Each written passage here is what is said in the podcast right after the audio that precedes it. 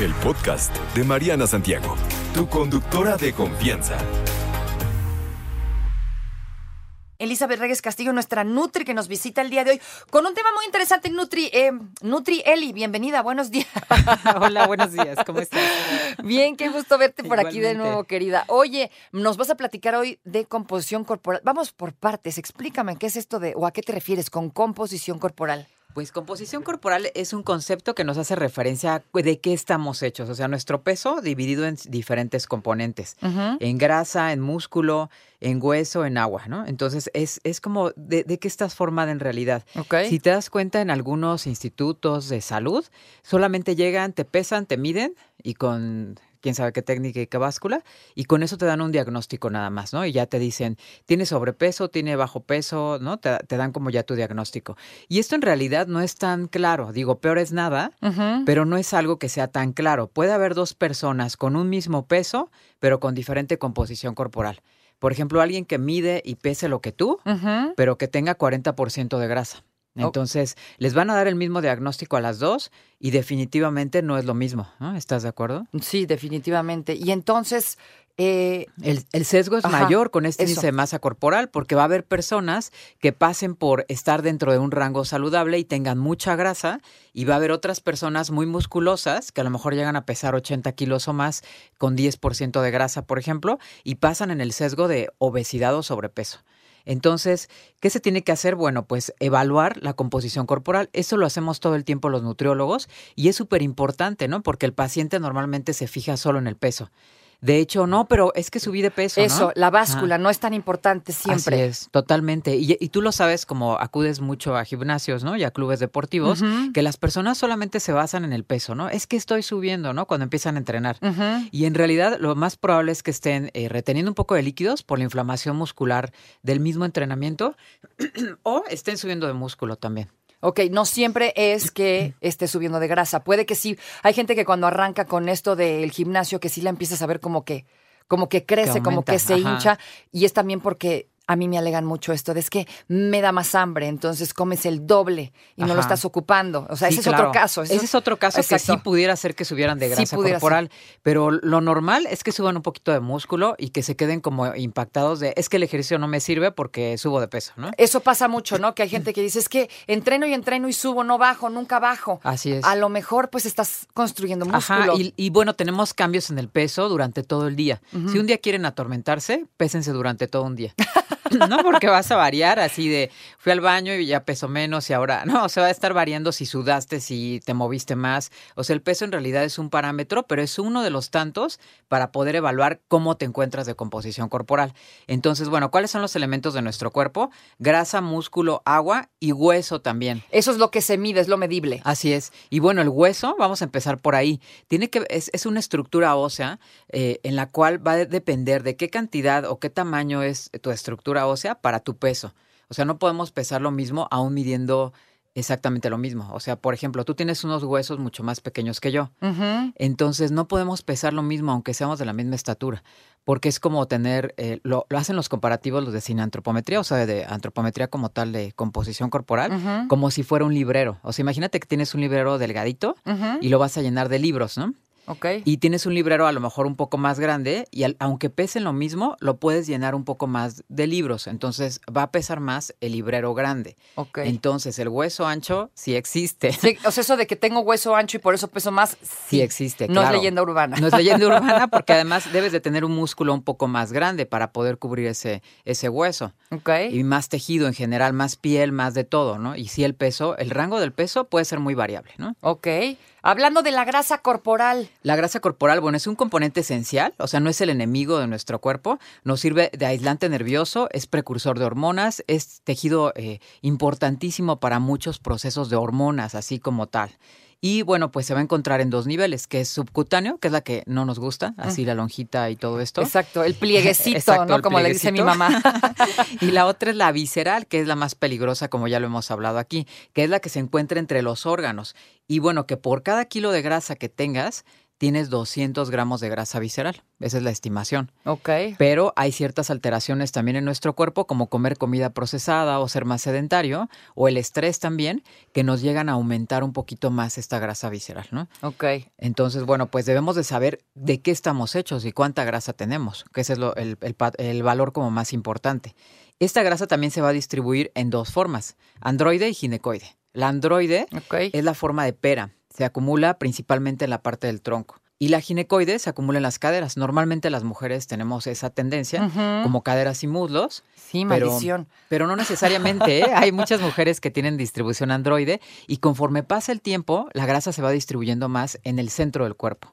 Ok. O sea, mujeres de premenopausia, menopausia, empiezan a tener una distribución más central, más como, pues como los varones un poquito, ¿no? Pero a través de la actividad física puedes combatir estos procesos que son pues naturales en el cuerpo, sobre todo en las mujeres. Totalmente, ajá, totalmente. De hecho, el estilo de vida siempre te va a modificar todo, ¿no? Hasta los genes malos. Sí, exacto, porque tengo por ahí alguien que dice, no, pues yo ya tengo 56, no, pues yo ya no Sí. tengo remedio, yo ya voy, yo ya voy para gordita, me dice. No, no, no, no, no se vaya con esa finta. Sí, no, porque puedes entrenar y subir tu músculo, cambiar Claro. precisamente tu composición corporal, ¿no? Subir tu músculo, acelerar tu metabolismo, precisamente porque estás entrenando, comer mejor y bajar tus niveles de grasa. Así que Por- se puede contrarrestar este proceso. Claro, porque además el componente de grasa excesivo se relaciona con enfermedades cardiovasculares, Claro. diabetes tipo 2, hipertensión, dislipidemias, o sea, colesterol y triglicéridos altos y enfermedad eh, pulmonar obstructiva. Entonces, tener exceso de grasa nunca va a ser lo recomendado en ninguna edad, ¿no? Ajá, ok. Entonces, eso es medible únicamente a través de una consulta con un nutricionista. Con un nutri- nutricionista que se enfoque en evaluar correctamente la composición corporal, Ok. que puede ser, que ahorita hablamos cómo lo van a hacer, ¿no? Sí, está muy bien. Y el siguiente punto sería el músculo. El músculo, háblanos Ajá. del músculo. Que es un problema ya grave en México. De hecho, se ha vuelto así una problemática de todas las consultas, la pérdida de músculo. Sí. De hecho, ya, ya antes, antes se decía que era solamente para los de la tercera edad, ¿no? Que tenían poco músculo.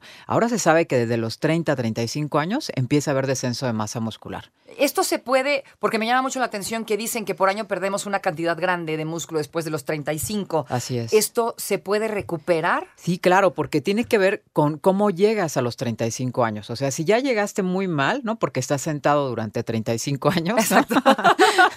lo que va no a pasar, caminaste ni una cuadra en 35 años. lo que va a pasar es que llegas con un déficit menor de músculo y de ahí empieza el declive. Y no es lo mismo llegar atlético y en buena forma a los 35 y de ahí empezar a lo mejor el declive. O sea, va a ser totalmente diferente a dónde va a parar cada uno de estos individuos, ¿no? Entonces lo puedes hacer pues ya moviéndote, empezar a caminar. Por cada eh, día que estemos sentados se van a perder aproximadamente 50 gramos de músculo. Entonces, Chispas. y si no cuidas tu proteína, que también es bien normal, ¿no? Desayunar conchas con café. Y... Dona con mi cafecito chopeadito. Exacto, y cenar un, no sé, un tamal o un pan igual, ¿no? Y, y café, pues obviamente no tienes la cantidad de proteína suficiente y se va a perder tu músculo. Estábamos hablando, Eli, del músculo. Nos estabas Así es. explicando esto del músculo. Del músculo que es muy importante que lo cuiden a cualquier edad, desde niños, ¿no? Hasta etapas de adulto mayor. O sea, no, no pensar que porque ya tengo 60 años ya me voy al sofá, ¿no? Sino que en realidad pues debo de seguir haciendo ejercicio porque esto tiene mucho que ver con la salud en general. Si tú tienes una masa muscular baja, puedes tener hasta prediabetes. O sea, tiene mucho que ver con el sistema en general, sistemas y funciones, ¿no? De nuestro cuerpo. Tu metabolismo también baja, entonces empiezas a subir más de grasa si no tienes músculo. Es súper importante por eso hacer ejercicio y que sepas cómo te encuentras de músculo. Las sarcopenias empiezan a dar eh, síntomas, por ejemplo, perder el equilibrio, es, es más propensa la persona a caídas, ¿no? Por eso se dice que los de la tercera edad se caen hacia atrás, o sea, una persona fuerte llega a caerse todavía y mete las manos, ¿no? Ajá. Y una persona que ya tiene sarcopenia se llega a caer hacia atrás y se lastima la cadera. Entonces es súper grave, ¿no? De hecho, lo que te decía ya es una pandemia el no tener músculo, este problema de sarcopenia. Nada más que no, pues nadie nos lo dice hasta tal vez ya muy tardío, ¿no? Así es. Y como dan este sesgo, ¿no? Del índice de masa corporal, Sí. entonces yo aparezco como un peso normal y resulta que lo que tengo es baja masa muscular. Entonces por eso mi peso está normal porque no tengo nada de músculo. Y esto pues es muy grave, ¿no? Exactamente, hay que, hay que construir músculo. es. Oye, platícanos del agua, que es otra de las partes de la composición corporal. Así es, el agua también puede variar nuestro peso. En el caso de las mujeres es Uy, bien sí. común por el periodo menstrual, porque ovulas, porque no ovulas, ¿no? Porque algo, siempre algo, siempre algo mal. O tiene que ver con eh, problemas de circulación también. Ajá. O sea, si vienes de un vuelo, eh, alguna vez creo que te decía, no es buen momento de evaluarte porque estuviste en un vuelo y luego en un eh, camión y luego no sé cuántas horas, pues no era como el mejor momento de que yo te pudiera evaluar. ¿Por qué? Porque vas a tener muchísimo líquido y esto va a afectar eh, tu peso y en general tu composición corporal. Ok. Entonces es importante también saber cómo me encuentro de líquido y por lo tanto también saber cómo me encuentro de hidratación. Ok, ¿cómo se mide él y esto de la composición corporal? ¿Cómo mido mi- masa muscular? ¿Cómo mido el agua? ¿Cómo mido todo esto? Sí, hay, una prueba que se llama DEXA que la hacen en hospitales de primer nivel de atención, que esa es como inalcanzable, es muy costosa y, y solamente en investigación. Hay otros métodos, ¿no? Eh, que es como con aire y con agua, que también se llegan a dar, pero los más comunes y los que hacemos en el consultorio, por, por ser muy prácticos, es la bioimpedancia, que son estas máquinas que tú conoces cuando llegas a verme, que te van a dar por una frecuencia Ajá. la composición corporal. ¿Es el famoso InBody? No. Exacto, InBody. Seca, ¿no? Hay, hay varias marcas al respecto y que te van a dar, eh, pues, con una frecuencia, eh, una corriente, te va a dar ya de qué estás hecho. Y la otra que es la antropometría, que también la hemos hecho ¿no? en el consultorio. Ajá, muy interesante está El eso. cual es mediciones corporales con el plicómetro. Muchos ya lo han eh, conocido, ¿no? Que te pellizcan, dice, ¿no? El paciente te dice. Exacto. De hecho, hay- de hecho hay unos digitales eh, por ahí que he visto. Así es. No son, no son tan precisos, pero este funciona bien, ¿no? es mejor el pellizquito. Así es, si la persona tiene buena técnica de medición, este puede hacer una valoración corporal con un plicómetro, pero sí hay certificaciones para eso. Exacto, no quien sea la puede hacer. Así es, Porque luego te la dan también mal y sale peor. Exacto, ni, ni siquiera te va a servir de nada, ¿no? O sea, si no mide igual todo el tiempo y si no mide comparado con un experto, pues no te va a servir de mucho. Sí, porque ya sabes que tutoriales en YouTube, varios, Exacto. ¿no? Entonces yo me lo compré porque se lo venden a quien sea, me supongo, un plicómetro es, no le hace daño es. a nadie. Ajá. Entonces si no lo sabes usar, Sí, si no tienes una certificación o una acreditación de ISAC, no te va a funcionar, ¿no? En realidad. ok, entonces esa es la manera de medir Esa las es la tres manera cosas. de medir. Así es. Y bueno, pues la composición corporal puede variar mucho por tu fenotipo. O sea, depende de tu, composi- de tu composición, va a ser qué tan, eh, a lo mejor, eh, huesos tenían de anchos tus eh, familiares, en dónde acumulan la grasa, ¿no? Porque me dicen, es que ¿por qué acumulo en las caderas? Uy, toda su familia acumula, acumula en las caderas, ¿no? Exacto. o toda su familia acumula en la parte central. O sea, tiene mucho que ver con el tema de genes, pero sí se puede modificar. Exacto, o sea, no Ajá. te cases con que es mi genética y ya me amolé, sí la puedes cambiar. Así es. De hecho, hemos visto actores que modifican su composición corporal casi que como quieren, ¿no? Llegan Así a es. estar súper delgados, luego súper musculosos y luego hasta obesos. Hemos visto actores como muy buenos que hacen este tipo Tom de Hanks por modificación. ahí, que hace Así mucha es. modificación a En su la cuerpo. película de la ballena Ajá, también, ¿no? Este actor, este, también una modificación im- Brendan impresionante. Fraser, sí. Ajá, entonces creo que sí se puede hacer definitivo, pero pues debes de tomar acción, ¿no? No dejar como, ay, bueno, ya todos somos gorditos o todos somos flacos o no en realidad, no, no tiene O nada a que ver. nosotros nos tocó ser gorditos y pues ni modo. ya, ajá, exacto, sé feliz, ¿no? Exacto. Pues no, No, no siempre, gracias. no siempre. El siguiente punto sería si Sí. eres hombre o mujer. ok. Las mujeres acumulamos mucho más grasa que los hombres. Estamos hablando de casi un 10% más comparado con la misma eh, como eh, estilo de vida, ¿no? Saludable. El envejecimiento también, o sea, sí es verdad que, que- que no es lo mismo un cuerpo de alguien de 20, ¿no? De una mujer de 20 a Sí, alguien de supuesto. 40, 50 años, ¿no? Claro. Va a haber igual estos cambios de agua y de tejido muscular y de grasa, pero ya lo mencionamos que no es como todo una regla, ¿no? De que, ay, no, ya porque tienes 40, 50 años, ¿no? No tiene mucho que ver. Ok. ¿Por qué acumulamos más grasa las mujeres? Eh, tiene que ver con las hormonas, esa es una super pregunta, totalmente. Es como porque estamos preparándonos como para, pues, dar hijos, ¿no? Entonces, las hormonas y, y todo lo que es el proceso de lactancia, etcétera, embarazo, tiene que ver con esto. Y si no quiero tener hijos, ¿cómo le digo al cuerpo que se calme? Relájate. bueno, así funciona el cuerpo Debería de la haber mujer. un switch. ajá. Oye, sí, ¿por qué? Oye, entonces, así se puede, eh, bueno, así es como varía la composición corporal. La otra pregunta sería, ¿para qué me sirve saber mi composición corporal? ¿De qué me sirve? Sí, es súper importante para conocer en detalle nuestro estado físico. O sea, si tienes poco músculo, tienes que tomar acciones. Si tienes mucha grasa o distribuida en cierta zona, pues también puedes hacer ejercicios y enfocar un poco más tu tratamiento nutricional y tu entrenamiento de acuerdo a tu composición corporal. O sea, sí es súper importante. Además, nos va a dar como esta selección de no centrarnos solamente en el peso corporal, sino saber en realidad que estamos hechos de otras cosas y que puede variar conforme a otros factores. Es. O sea, no se claven tanto en la textura con lo que dice la báscula. Así es, exacto. No solamente es bajar de peso, sino lo que hace un nutriólogo no es como baja peso y ya, ¿no? Sino tiene que ver con todo este proceso que tiene que ver con estilo de vida. Dormir bien, comer bien, eh, a tus horas, ¿no?